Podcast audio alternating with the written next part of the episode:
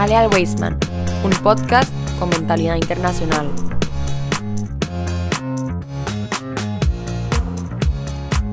Muy buenas comunidad Weisman, un gusto saludarlos nuevamente en esta ocasión con un programa especial como le habíamos prometido el viernes anterior, en un programa especial en medio de las celebraciones de la fiesta de Pesach. Precisamente hoy, como siempre, en cabina nos acompaña nuestro querido rap Rashi Zamora. Rashi, ¿qué tal? Todo bien, profe. Aquí, igual como dijo usted, preparándonos para Pesach.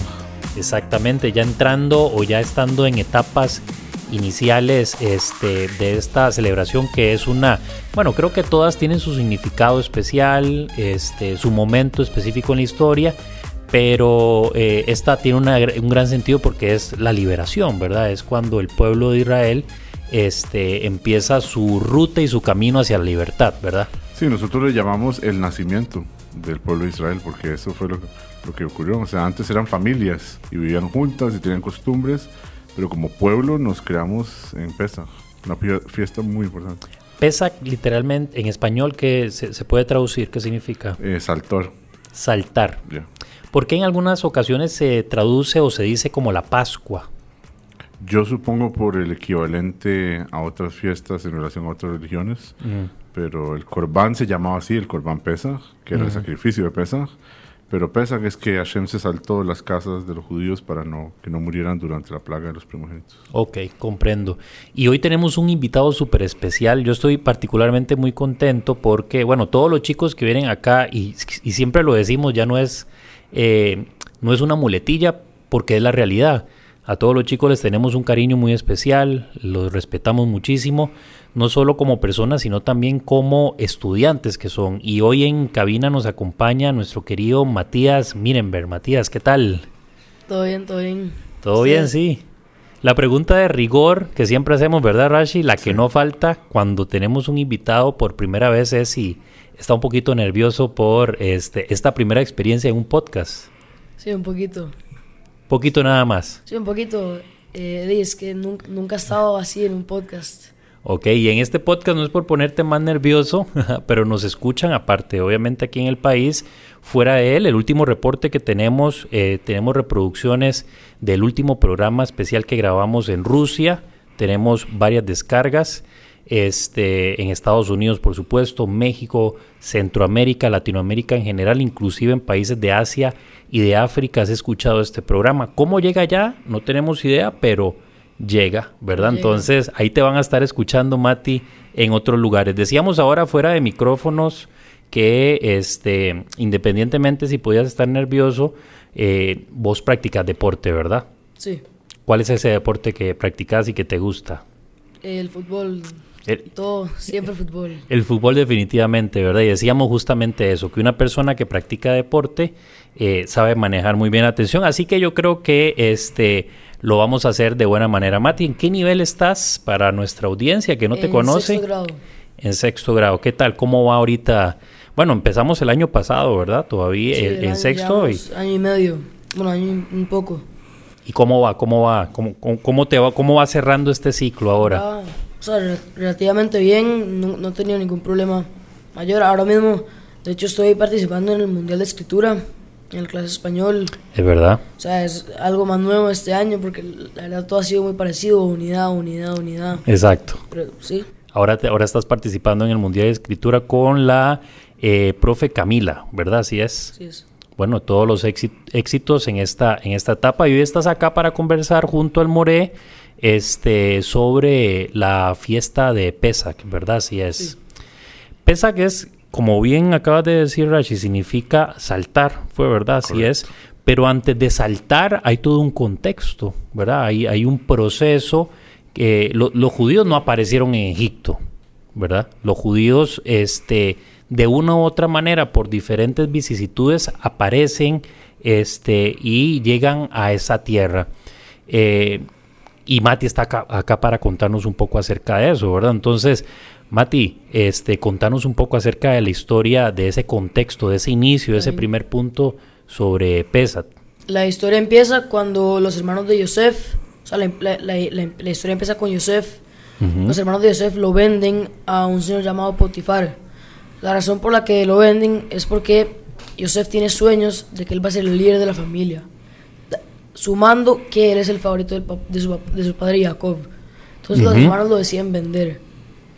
Esta, esta decisión de, de la venta principalmente era por una cuestión como de celos, me imagino, Celos, ¿verdad? exactamente.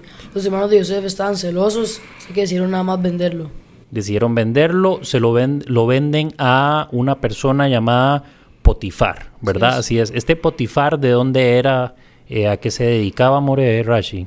Potifar era el que estaba encargado de lo que era la carne para el faraón. Entonces, él era el carnicero, El carnicero. oficial del faraón.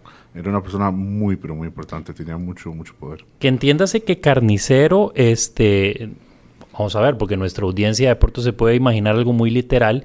Eh, esta persona más bien tenía que ir de casa, ¿verdad? Porque tenía que ir a conseguir animales que de pronto no se conseguían ahí y realizaba expediciones. En una de esas expediciones es que de casualidad se topan a, los hermanos de Yosef y entonces eh, lo venden, ¿verdad? Para continuar después de esta venta, Yosef, ¿a dónde va a parar, Mati? No, lo que sigue después de esto es que Potifar de hecho lo mete a la cárcel, mete a Yosef a la cárcel, ya que la esposa de Potifar se enamora con Yosef. Entonces Yosef forma o, llega a ser parte, por decirlo así, de la nómina de, de, de Potifar, ¿verdad, More? 100%. Él estaba encargado al principio de la casa, qué sé yo, limpieza, cosas generales. Y poco a poco él va aumentando su rango hasta que él llega a administrar absolutamente todo lo que le tocaba a Potifar. Y en ese momento es cuando empieza a tener más cercanía con la familia y pasa lo que mencionó Matías ahora, que es ese encuentro con la esposa. Lo meten a la cárcel entonces, Mati, a, a Yosef, y me imagino que ahí vive una serie de cosas eh, específicas. Este, ¿Cómo da el salto de la cárcel a convertirse en una persona importante, Yosef? Bueno, pasa que cuando él está en la cárcel, no sé exactamente cuánto tiempo estuvo, el faraón en el, en el tiempo, él tuvo un sueño, pero un sueño que nadie podía interpretar. Y la única persona que lo podía interpretar era el mismo Yosef. Entonces lo decidió sacar de la cárcel y le interpretó el sueño. Y después lo convirtió de hecho en virrey. Mm. Un vicepresidente, pero un virrey en el momento ahí en Egipto. Ok, vamos entonces como a imaginarnos lo siguiente. Una persona que pasó a ser mercancía porque fue vendida, se convierte en esclavo. De esclavo pasa a ser ya prisionero. Y de prisionero da un salto a convertirse en un virrey porque es una de las personas que, si no me equivoco, la historia narraba que este, eh, interpreta los sueños, y me, me, corregirá el Raf, de este de quien fuera el copero de eh, Faraón, ¿verdad? Así es que estaba en la cárcel por, por, por diferentes situaciones, así es, More. Sí, habían dos personas, estaba el copero y estaba el panadero. Él interpreta el sueño de los dos y se cumplen exactamente. Ahora, Yosef le había dicho al copero, téngame en mente, acuérdese de mí. Y Dios lo castigó por eso. Cuando pasó lo del castigo, llegó un momento donde el copero le mencionó a, a, a Yosef al faraón, porque el faraón estaba teniendo este problema. Porque una de las cosas que nosotros sabemos sobre los sueños, me parece que lo hemos mencionado en uno de los podcasts, es que cuando una persona tiene un sueño, también se sueña la, inter- la interpretación. Mm. Por eso es que cuando usted le dice la interpretación, la persona dice, ah, sí, esto era. Pero usted no se la sabe, no, hace, no, no puede uno solito hacer esa conexión. El profeta, en este caso Yosef, le dice al faraón, esta es la interpretación, y el faraón acepta de una vez. Porque si es un esclavo, si es verdad, no, no, no tiene sentido. Es porque él lo sintió, él lo sabía, él dijo, ah, esto es. Recuerdo entonces también, ahora que lo mencionas, que en las parashá anteriores que estuvimos conversando acerca de esta historia específica, eh, que luego de esta interpretación, eh, Yosef manda llamar a. Porque, vamos a ver, se viene una gran hambruna este, en esa región específica y los hermanos de Yosef llegan a pedir comida, ¿verdad? Los mismos hermanos que lo habían vendido. De ¿Qué nos puedes contar de eso, Mati? Jacob, o sea, los hermanos y la familia, ellos bajan a Egipto. Mm. Pero ellos, ellos en Egipto viven bien, bien, ellos tienen mucha plata. Entonces ellos están ahí cómodos, tranquilos, viendo, viendo fácil. Ok, Eh, pero eso es en la etapa antes de que se enteraran de quién era Yosef o posterior. Posterior. Posterior, ok. Porque se da todo este proceso que estaba diciendo, luego ellos se van a vivir ahí y empiezan a tener una vida de, de- de prosperidad. Entonces, posterior a esta vida de prosperidad, eh, Mati, ¿qué es lo que, qué es lo que sigue? No, de hecho, de los dos hermanos a Yosef, van cada uno muriendo. entonces quedan, no quedan líderes. Las 12 tribus pierden a su líder. Todos se, se mueren los dos hermanos. digamos, se va muriendo como, este, supongo de, obviamente de manera natural, hay una ausencia de liderazgo y aparece un nuevo faraón, ¿verdad? Así es. Así es. ¿Qué es lo que sucede entonces con este nuevo faraón? ¿Sigue tratando igual a los judíos o hay un cambio ahí significativo? No, lo que hace este faraón es que, bueno, de hecho este faraón es el protagonista de la historia de Pesach Ok. y lo que hace es, es esclavizar a todo el pueblo judío, pero con mentiras. O sea, él básicamente les dice que les va a pagar por ese trabajo y termina esclavizándolos. Aquí es donde entramos entonces ya en materia, porque ya estamos como ya más, ya, ya vimos el contexto, cómo llegan los judíos a Egipto, ya vimos cómo muere, eh, por decirlo así, y una generación entera que había vivido pues en prosperidad. Creo que la tierra se llamaba la tierra de Goshen o Gosen, ¿verdad? Correcto, Goshen. Ajá, la tierra de Goshen. Y este ya hay una nueva historia que es la que Mati nos acaba de contar. Aparece un nuevo faraón, hay una ausencia de liderazgo, este, digámoslo así, fuerte de, eh, en, en- en medio del pueblo judío en ese contexto. Y es cuando se empiezan a desarrollar los eventos. Pero aquí nos falta alguien importante, ¿verdad? Para que la historia vaya este, tomando su curso, que es Moshe. ¿Dónde, dó- dónde aparece Moshe? ¿De dónde sale? De donde sale Moshe es mientras Paró ordenó matar a todos los bebés hombres, a todos. ¿Por qué, ¿Por qué fue esa orden? judíos. Él le habían dicho que había una profecía que decía que iban a ser un bebé hombre que iba a, sal- o sea, que iba a liberar a los, a los judíos de la esclavitud. Entonces él con el objetivo de que, De obviamente, que no porque, liberen a los, a por- los judíos de la esclavitud. porque los judíos eran mano de obra esclava, le, le funcionaban, entonces era un pueblo fuerte, pueblo importante, entonces él sueña esto, entonces dice, no, aquí tengo que hacer algo y entonces, para curarse en salud, hace lo que acaba de narrar Mati. Eh, entonces a Moshe estuvo a punto de morir. ¿Cómo se salvó? Bueno, cuando Moshe nació, la mamá lo puso en una canasta y lo mandó por el río Nilo. Mm, Y de paso mandó a su, a su hija Miriam, a la hermana de Moshe, a que lo vigile por si acaso. Por suerte, lo que pasó con Moshe fue que la gente que los... lo- la manera que mataban a los niños, los metían al río y los ahogaban ahí. claro. Y cuando vieron esa canasta, pensaron, no, ahí ya está el niño, ya está muerto, no, no tengamos nada que ver con él. ¿Quién es el que lo encuentra? ¿Quién Es- encuentra? De hecho, el que lo encuentra es la hija del pa- del nuevo faraón, de Paró. Eh, entonces es la hija de nuevo faraón que encuentra a Moshe, niño, ¿verdad? Niño, bebé, recién Sí. nacido. ¿Qué es lo que hace que, bueno, supongo que lo sacan del río? saca Y ella lo decide hospedarlo, o sea, traerlo adentro. El problema es que Moshe no quería tomar leche materna de nadie. Hasta que apareció Miriam, la hermana de Moshe, y le dijo a la hija de Paró Mm, que esta que conocía a alguien. la hermana es- entonces lo iba siguiendo y ella fue testigo de todo esto que está pasando. Ok, Y yo conocía a alguien. No le digo que ese alguien era la misma mamá de Moshe. ok, Entonces, la mamá de Moshe fue quien crió a Moshe sin que nadie supiera que era la mamá. ok. Una pregunta que me surge, More, es sobre, estamos hablando de que era un niño en una cesta, como nos acaba de contar Mati. Eh, obviamente ese niño, independientemente si iba con ropa o no, en algún momento lo tenían que bañar o algo. Y hay una seña particular que los judíos tenían, que es el Brit Milá, ¿verdad? Eh, esto no lo pudo haber visto la, eh, la... Era la hija de Faraón, perdón, la que lo encontró. La hija del Faraón. Y pudo haberse dado cuenta que era un, un- un hebreo. O sea, esclarecenos un poco ahí, ¿qué fue lo que pasó? Ok, entonces, en relación, por ejemplo, lo que mencionó Matías, es muy importante la profecía que le dieron. Al faraón le dijeron que van a ser un niño, no sabemos si es judío o no judío, y él va a ser el salvador. Hay una cosa que sí sabemos sobre él, y es que él va a ser castigado por medio del agua. Que nosotros sabemos que Moshe, Dios lo castigó porque golpeó la piedra en lugar de hablarle a la Mm. piedra. Y eso era cierto también. Ahora, estas personas tenían habilidades increíbles para poder ver el futuro y todo eso, pero no lo podían ver de una manera clara cuando ellos ven, no lo ven físicamente, sino que espiritualmente ven que ya ponen al bebé, ese bebé que iban a ser el Salvador ya nace y ya está en el agua. El detalle es que ellos no saben que está en una, una canasta y va a ser salvado. ¿no? Mm. Entonces el bebé ya nació. Entonces no importa cuando ella lo encuentra, si era judío o no judío, no importaba.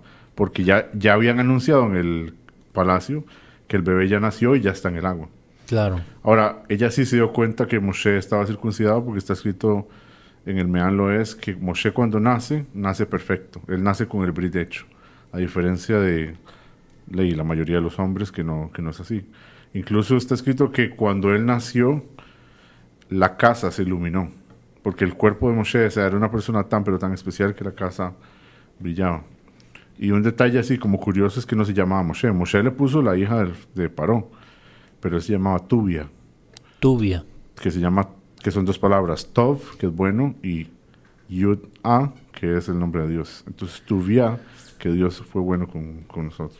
Wow, súper, súper dato para que en nuestros oyentes, estoy seguro que muchos conocen la historia y algunos conocerán esto que acaba de narrar Rashi, pero por ahí algunos eh, sé que pueden quedar un poco perplejos con estos datos que estamos eh, comentando. Para seguir entonces con la historia, Matías, una vez que la hermana lo siguió, iba viendo cuál era, por decirlo así, la ruta que iba tomando Moshe, eh, lo empieza a amamantar ella, ¿verdad? Así es lo, lo, lo, que me dijiste, lo empieza a amamantar ella. ¿Y eh, qué sigue ahí después para Moshe? ¿Qué, ¿Cómo sigue evolucionando la historia? Bueno, el siguiente, ah, punto, ahí exacto, el siguiente punto ya pasa más años después. La esclavitud sigue, ha, seguido muy, muy igual. Y Moshe ve una ocasión ve, si no me equivoco, en unos andanos arriba, bien alto, a un judío siendo maltratado, siendo lastimado por un egipcio. Claro. Entonces Moshe fue a ver qué estaba pasando y terminó matando al egipcio. Moshe, con el objetivo de defender a alguien que estaba siendo atacado, mata a un egipcio. Ese alguien era, era un judío, era parte del... del un judío, un esclavo. Ah, un esclavo judío. Un, esclavo judío que estaba siendo maltratado, siendo pegado por un egipcio.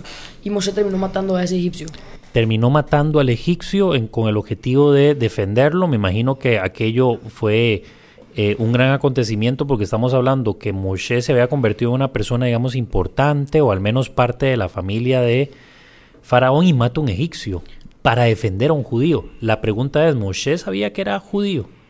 ¿Él sabía que era judío al momento de que hace eso? 100%. Pero él no tenía derecho a decir, ni hablar, ni mencionarlo, pero él sabía que era judío. Él sabía por que alguien se lo había dicho o por diferentes razones. Por diferentes razones, pero él sabía de la familia también. De ahí el deseo entonces de defender.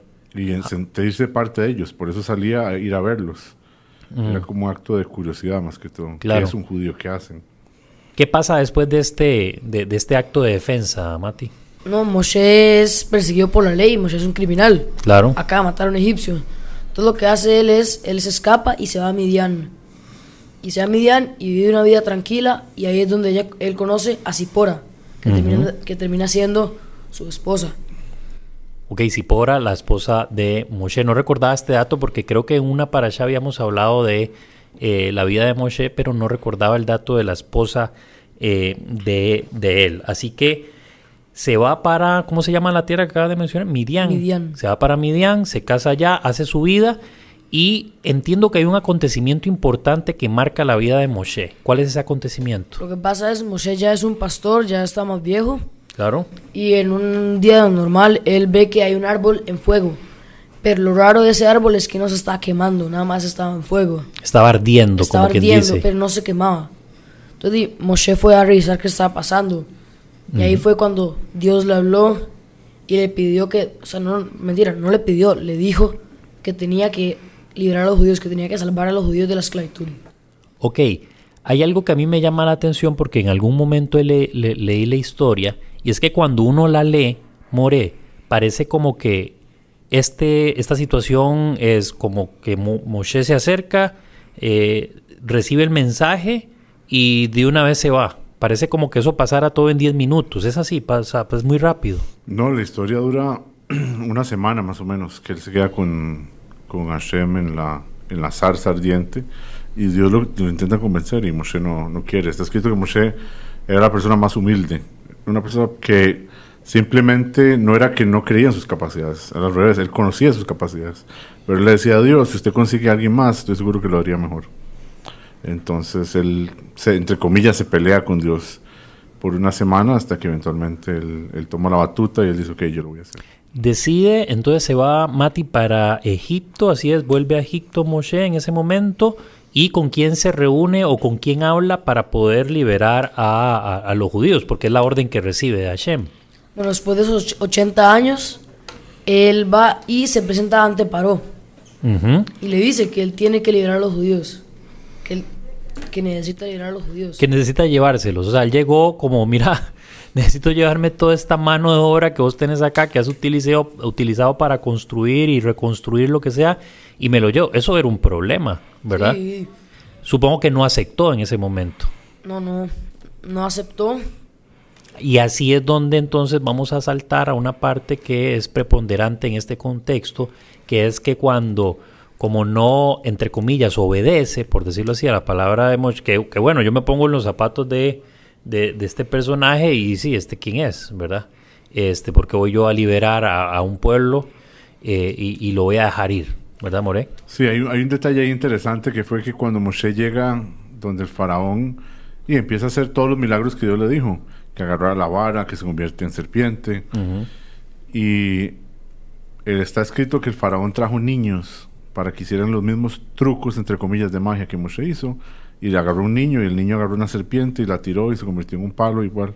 ¿Cómo fue eso? Y entonces el faraón le dijo, ¿usted qué está haciendo aquí? O sea, usted sí. vino aquí a la tierra de los gigantes a hacer truquitos de mentiras. Claro, claro. En, el, buen, en el buen tico vi- viene aquí soltando, ¿verdad? Haciendo un espaviento y... y, y aquí no es el lugar. Claro. Algo, que, Y- algo que pasa, si no me equivoco, es que Paró le dice que, Moshe le dice a Paró que Dios dice que debería liberar a los judíos. Y Paró le dice, ¿por qué yo tengo que hacerle caso a alguien que yo no conozco? Que Además- de hecho es un buen punto. Sí. Paró no sabe quién es Dios, nunca lo ha hablado, no lo conoce. Exacto. ¿Por qué tiene que hacerle caso a alguien que no conoce? Exacto, Ju- justamente, justamente ese es el detalle y creo que coincido ahí con Mati totalmente. Y, y bueno, continúa y le- esto, es- esto le dice Faraón y ¿qué hace Moshe? Y Moshe le dice algo que me pareció excelente, que es, por ejemplo, si yo tengo un pan que yo hago, yo no voy a enseñárselo a la gente de la calle para ver si es un buen pan. Me voy a meter en la mejor panadería que hay en la ciudad y se lo voy a enseñar a ellos a ver si, si es como aceptable. Moshe le dijo, Dios tiene toda la intención de enseñarle a usted, para eso fueron las plagas, de que él, él sí controla la naturaleza. ¿Ustedes creen que con sus trucos de magia y sus cosas, ustedes están haciendo cosas? Ustedes se van a dar cuenta quién es el, de los dos quién es el mejor. Usted lo ve ahora así como algo light, espérese a que empecemos. Claro, y ahí es donde entonces Moshe se retira y empieza a venir, por decirlo así, entre comillas, el, el- el castigo, la- las famosas plagas, Mati, ¿cuáles fueron? Tal vez las podemos comentar. La, de hecho, la primera plaga fue que convirtió todo el líquido en Egipto en sangre. De hecho, Wow, eso fue sí. el, el río Nilo. El río Nilo era la donde, donde ellos tenían toda el agua. El agua de Claro, todo era- Egipto venía, provenía del río Nilo. Exacto, era el afluente de ellos, era el ojo de agua, era donde provenía para bañarse, lavarse, consumir absolutamente todo, y eso se convierte en, en sangre. Entonces, todo, la gente se bañaba y sangre salía. Así, o sea, esa fue la primera plaga. Ok. La segunda, ¿cuál fue? La segunda son las ranas. La segunda son las ranas. Correcto. Las ranas, este, que literal como las conocemos hoy en día. Sí, empezaron a salir del, igual, del río Nilo. El río Nilo se vio muy afectado durante este periodo, pobrecito, pero ellos lo consideraban una deidad. Ellos veían al río Nilo como, una, como un dios. Dios hizo un, un esfuerzo para castigarlo desde el río. Por ejemplo, el agua se hizo sangre. Segundo, las ranas empiezan a salir del río también. O sea, que ellos vieran ahora el río Nilo no como una braja, como una bendición, sino como su enemigo número uno. Tengo una, una, una pregunta, este, More. Entre esta primera plaga y la segunda, ¿no hubo como un meeting ahí con, con o sea, el primero, ahora sí, ya viste, te convertí el, el, el, el agua en, en sangre, el río en sangre, hubo una reunión después de, de Moshe con, Sí, para ver si él cedía. Cada plaga duraba tres semanas en realidad. Porque la primera era una semana entera de advertencias. Moshe iba todos los días, le advertía al faraón, deje que mi pueblo salga. Después una semana duraba la plaga. Y por tercero era una semana de recuperación. Mm. Para que el siguiente golpeara más. ¿Verdad? Si a mí me están golpeando, golpeando seguido, ya para rápido. Pero Dios no quería eso. Dios duró casi un año trayendo todas las plagas Wow. para, para molestarlos a ellos. Es importante saber, eso sí, que los judíos ya no eran esclavos en este punto de la historia, ¿no? O sea, el alargar, el alargar el sufrimiento de ellos no era como que iba a afectar a, a Israel también. Claro, eso iba a preguntar si estas plagas también de una u otra forma, porque los judíos vivan ahí, si no los afectaban a ellos también. Correcto. Ok. Después de esta, de las ranas, tenemos entonces la tercera. ¿Cuál fue la tercera? Eh, lo que fueron los piojos, los animales pequeños eran como piojos, mosquitos, eh, que esta no la hizo Moshe, al igual que la primera. La primera plaga no la hizo Moshe y la tercera tampoco. Porque Moshe, el río Nilo, lo salvó a él, le salvó la vida. Entonces él no pudo golpear con el palo el río porque era como una falta de respeto. Claro. Y esta también lo mismo, que hizo Moshe cuando él mata al egipcio, lo esconde bajo la tierra. Mm. Entonces él no quería golpear la tierra. Entonces Aarón fue el que se encargó de hacerlo. Tenemos entonces los piojos. La cuarta, Son animales salvajes. Hay muchas teorías qué significa esto. Animales salvajes. Hay gente que dice que hasta habían osos polares ahí en Egipto matando egipcios. Lo más normal era que fueran serpientes y escorpiones, básicamente. Que era lo normal que hubiese ahí. lo endémico, sí, Ah, exacto. Y que atacaran a la gente, eso sí, en- por comando de Dios. Sí, no me imagino. No, el que dijo que habían osos polares, pues su, su, su, su razón de análisis tendrá, pero me cuesta imaginármelos. Como un pingüino, una vaina de esas ahí en medio del desierto, ¿verdad? Y la quinta, entonces, Mati, ¿cuál fue esa quinta? Esa quinta plaga. La quinta plaga fue la plaga de la como la pestilencia y las y las enfermedades epidémicas. O sea, que era que muchos animales se enfermaron. Mm. Muchos, mentira, creo que todos, ¿verdad? Correcto, todos. Todos los animales se enfermaron, feo. Y de paso muriendo todos. Sí, por- y además, o sea, lo- eran animales, animales que servían no solo para trabajo, sino para alimento. para alimento. Entonces toda la, toda, igual como, ven- como las sangres, como la, como la fuente de agua de Egipto era sangre, era, era el río Nilo y se convirtió en sangre. Una gran parte de la fuente de comida que son animales, hasta hoy en día Claro. se murieron todos. Sí, entonces ya el asunto se estaba poniendo color de hormiga con esta quinta placa. La sexta, me gustaría que habláramos de todas, pero, pero por lo menos las vamos a mencionar. Si no, imagínate, aquí esto da como para varios podcasts y hablando de cada una de las plagas, ¿verdad? Correcto. Nos daría para varios. Pero este, la sexta entonces, ¿cuál fue, More? Eh, sería las úlceras, que los egipcios eran muy vanidosos. Hay muchos maquillajes y cosas hasta el día de hoy que se usa por gracias a ellos, cosas que ellos inventaron. Entonces Dios les puso úlceras en todo el cuerpo, Úlceras por todo el cuerpo. todo el cuerpo. La, sigui- la siguiente, Sería el granizo con hielo, que esa es famosa, donde Dios agarra la naturaleza y la cambia. Ven granizo, que es obviamente hielo, y viene prendido en fuego. Sí, totalmente un cambio total a, a la, digamos, rutina del ecosistema que había en ese momento. La siguiente, Serían langostas. esta es la octava, La ¿verdad? octava serían Sí. langostas, que eran unos animales que destrozaban absolutamente Los cultivos hasta el día de hoy, Hasta el día de hoy, sí. Hay videos, usted puede verlo en YouTube, es increíble. Y son terroríficas. Y todo queda vacío. Esos bichos son terroríficos. Yo le tengo, Ah. de verdad, yo, yo no sé si os ha llegado a ver, pero es que son enormes y, y, y, y, y- Sí, su no. apariencia da miedo. En la, en la playa a veces nos salen, entonces nos, el, nuestra casa, ahí las, digamos, para la parte de atrás de la casa, las paredes, tiene paredes como de vidrio. Ajá. Y ahí llegan y se pegan. y son así. Una vez, de hecho, se metió una adentro. Y nosotros con 9, 8, 10 años, como, clase mío. Y una, Mati, yo tengo 33 y yo veo uno ahorita, cancelamos el podcast hasta que alguien venga a sacar ese bicho de acá. es que son muy feos. Muy Sí, sí. feos y muy grandes. Ahora imagínate lo que significó ver esa cantidad, ¿verdad? Comiéndose los cultivos y la fuente de alimentación. La siguiente es la novena, Moreo. El... Correcto, que sería la oscuridad, que fue una plaga muy importante porque hubo oscuridad en todo Egipto, pero los judíos tenían luz. Entonces ellos pudieron aprovechar para hacer varias cosas que eran necesarias en ese momento. Ok, y la décima, Mati, ¿cuál la fue? décima es, yo creo que yo creería la más famosa, que es la muerte de los pri- primogénitos. Y eso pasa que es, es la noche de pesa, que es el Mm. corbán que sacrificaban a un corderito. ¿Correcto? Y había matzá y maror. Ok, en ese momento, ok, va- vamos a ubicarnos, porque creo que aquí viene una parte eh, fundamental. Antes de que se diera esa décima plaga, el, este, se, estaba, se estaba celebrando algo, ¿es así? Durante. Durante, durante se estaba celebrando. ¿Qué era eso que estaban celebrando? Eh, se tenía que traer un sacrificio, que era el sacrificio de Pesaj. Ujú. Entonces tenían que alistarlo desde antes, pero se comía durante la noche. Mm. Mientras está pasando eso, Dios pasó como a medianoche, ellos en teoría ya tuvieron que haber terminado. Eh, pero mientras está pasando todo eso, ellos están celebrando la fiesta de Pesa, que fue lo que mencionó Matías. Tenían que comérselo con matzá y con maror, el sacrificio. Ok. Y lo que hacen es en el sacrificio, que es donde tienen que matar al animal, lo que, lo que hacen ellos es con la sangre del corderito marcarlo en la puerta. ¿Eso para qué iba a servir? casa. Ajá, ¿eso para qué iba a servir? Para que el ángel iba a pasar un ángel saltando casa por casa, matando a, un primo- a los primogénitos de cada casa. Y si él veía la sangre de ese corderito en la, en la puerta, sabía que ahí no tenía que matar al primogénito. Wow. La sangre, More, qué significativo, porque ya habíamos visto, inclusive en el programa anterior, vimos que la sangre tiene el objetivo de purificar también, inclusive en algunos contextos, eh, y también cumple una función dentro de los sacrificios a la hora de eh, pedir perdón. Cuando estábamos viendo ayer, este, eh, días atrás, lo- la parashá que estuvimos analizando.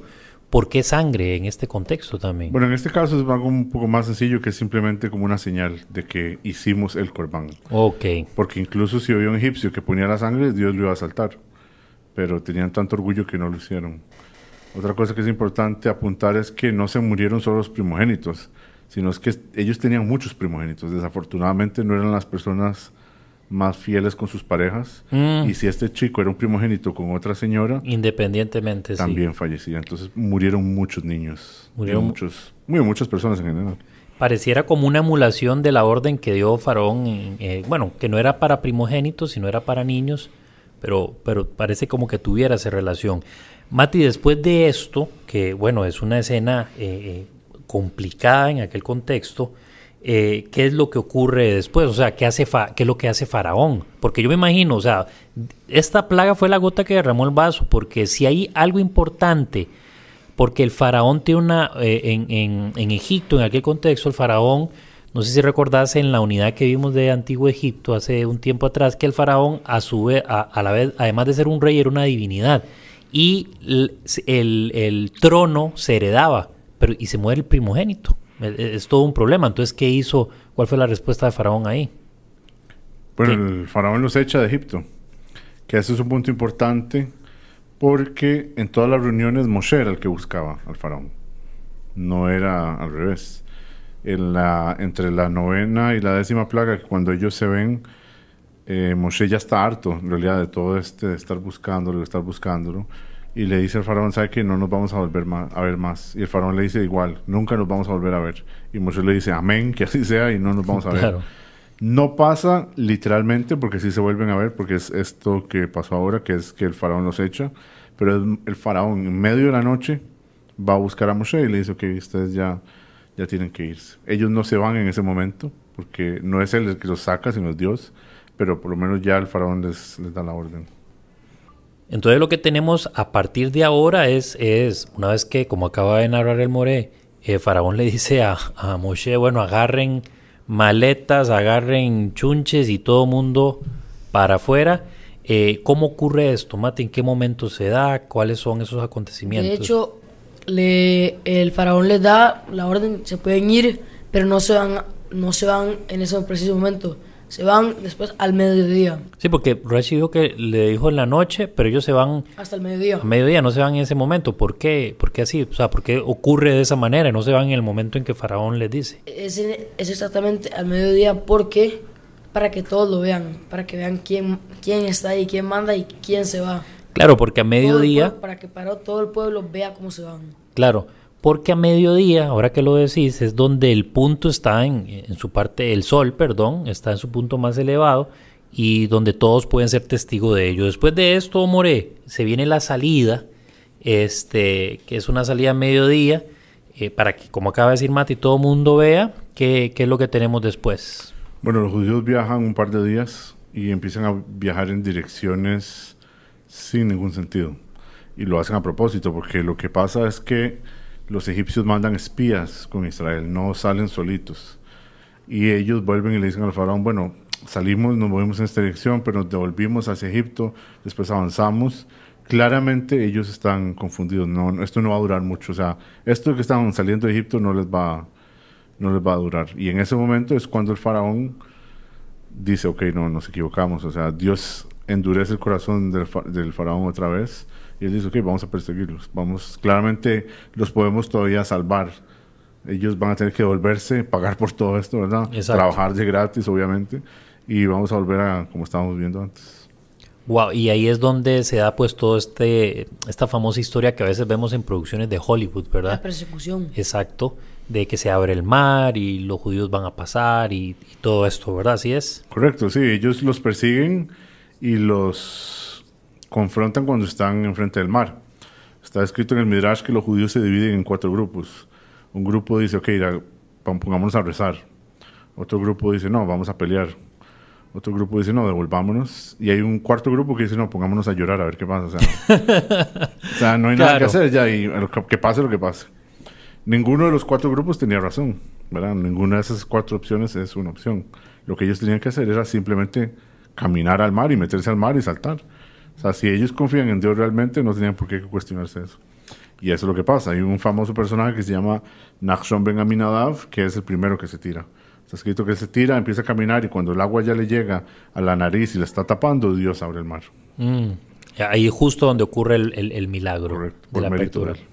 Pero bueno, conociendo todos estos vaivenes y todas estas curiosidades que nos comentabas, More, eh, para toda nuestra audiencia, ¿cuál crees que deben de ser esos aprendizajes en medio de esta historia? Porque si esto es algo que el pueblo judío, eh, entre comillas, lo repite cada año eh, para recordarlo, no, no es por algo mecánico, sino porque hay un aprendizaje ahí importante, ¿verdad? Para la vida.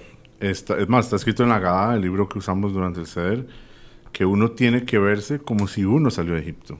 No mm. tengo que verlo como una historia, es un error eso. Ver como, ah, estamos recordando lo que les pasó a ellos. Tengo que ver como si yo estuviera ahí. La palabra que se usa en hebreo para Egipto es Mitzrayim, así es como se llama. Mm. Mitzrayim viene de la palabra Meitzarim, que significa límites. Uno tiene ciertos límites, es cierto. En Pesach, Dios le da la habilidad a la persona para romper con eso. Si hay alguna cosa que una persona dice, no, yo jamás podría dejar de, hacer esto. O no, yo jamás podría empezar a hacer esto. Pesach es el momento. Hay mucha, una energía muy fuerte en, en la fiesta de Pesach, donde los judíos se vieron así. Si le hubiese preguntado a un judío, mira, sepa que en un año ustedes van a ser libres y va a venir una persona y los va a salvar, se hubiera reído de uno en la cara, se habría visto, este está loco, jamás. Y uno hay cosas que uno se ve a sí mismo y dice, no, yo jamás podría, qué sé yo, empezar a ir al gym o lo que sea, o jamás podría empezar a ponerme los feeling, eso no es para mí, yo no lo hago. Y no es así. Pesa viene y le da a la persona salir de los Meitzarim, salir de Egipto. Entonces, algo que incluso hoy en día, con lo que sea, es algo muy personal, cada quien con su situación, puede aprovechar eso. Salir de nuestro Egipto personal. Correcto. Tener la habilidad de reflexionar sobre aquellas cosas que consideramos imposibles, que no podemos realizar, pero que en este contexto, esta fecha nos invita a recordar y pensar de que todo es posible, eh, aunque a veces pareciera lo contrario. Y Mati, eh, antes de terminar el programa, contame cómo, cómo conmemoran, cómo celebran Pesach, cómo lo celebras vos con tu familia. Hacemos, nosotros el ser de Pesach, bueno, lo hacemos, yo lo hago, de los, hago dos, uno del lado de mi abuela paterna y el otro del lado de mi abuela materna. Mm. El que siempre me recuerdo más es el de mi abuela paterna, ya que ahí tengo más primos, mucho más primitos, primos de mi edad, un poco mayor y un poco menor. Y lo que, digamos, hacemos en la mesa, lo que hace mi tía a veces, ella imprime como billetes, falsos y nos hace como un trivia de Pesach. Nos pregunta preguntas de Pesach para que nos divirtamos porque eh, yo escuché algo que decía que Pesach es más para los niños. Mm. El ser de Pesach es más para los niños que para los adultos. Entonces nos hace preguntas y se pasa bien, hacemos juegos, igual siguiendo las, las reglas que hacemos en Pesach con lo de la harina, también haciendo las tradiciones que se hacen en Pesach. Claro. Y del otro lado es muy diferente porque mi hermana es la menor, los demás, o sea, somos de mi hermana para arriba y mi hermana ya tiene casi 11 años, entonces no, no, no es la misma, es una dinámica muy diferente que sin juegos, pero igual se pasa muy bien. Y sobre todo se recuerda la, lo, lo, que hablábamos precisamente sí, no, igual, en ese igual se siguen las tradiciones, igual. Por supuesto las brajot que se dicen, igual en los dos lados. Qué bonito. Eh, yo hoy eh, estuve compartiendo con los chicos de quinto de, de, escuela media, este, en una, en, por decirlo así, un preceder, ¿verdad? con, con, ellos y con el More Rashi, con la morada Elena. Eh, y creo que es muy vivencial, ¿verdad? Todos estos elementos que se toman en cuenta para recordar esta fecha eh, que es importantísima para el mundo judío. Mati, muchísimas gracias por acompañarnos. No, gracias por la invitación. No, esperemos que no sea, como les digo siempre a los que vienen por primera vez, que no sea el primero, sino que más bien, eh, que no sea el último, perdón, sino que sea el primero de muchos que te tengamos por acá en el podcast Jale al Weisman. Muchas gracias. Y por supuesto, Rap, gracias por eh, estar acá, por motivar a tus estudiantes, porque eh, un estudiante que viene y habla con tanta propiedad acá, con conocimiento de causa, eh, es producto de un profesor que lo motiva, un profesor que se preocupa porque además de las enseñanzas que él pueda recibir en su familia, tenga también esa especialización con una persona como vos, este, preparada, especialista, especialista, estudiada. Así que además de agradecerte, también felicitarte. Bueno, no, muchas gracias. Yo, o sea, cuando hablamos sobre esto antes, sobre quién vamos a invitar y todo, yo, o sea, esto me trae mucho orgullo, entonces la verdad, que Matías estuviera aquí y lo explicara también, se, él tiene mucha propiedad, yo le dije a él, él tiene una capacidad para resumir información increíble, por eso me gustó, porque este timeline, o sea, lo que hicimos hoy, es, toda la historia es muy larga. Claro. Para tener tanta información, saber y eh, comunicarla también, que es una de las habilidades que trabajamos mucho en el cole, trae mucho orgullo para nosotros, decir, ah, esperemos que pueda seguir viniendo y que otros compañeros de él también puedan unirse. Por supuesto, sabemos que Matías, al igual que muchos chicos, tienen un talento especial. Este, hoy queremos honrar a Matías no solo por haber tenido el valor, sino por haberse preparado eh, y venir aquí compartir con, con, todos, con todos nosotros y con todos ustedes, a quienes también agradecemos por su presencia en este programa especial de Hale al Weisman, un podcast con mentalidad internacional. Nos encontramos en la próxima. Muchísimas gracias.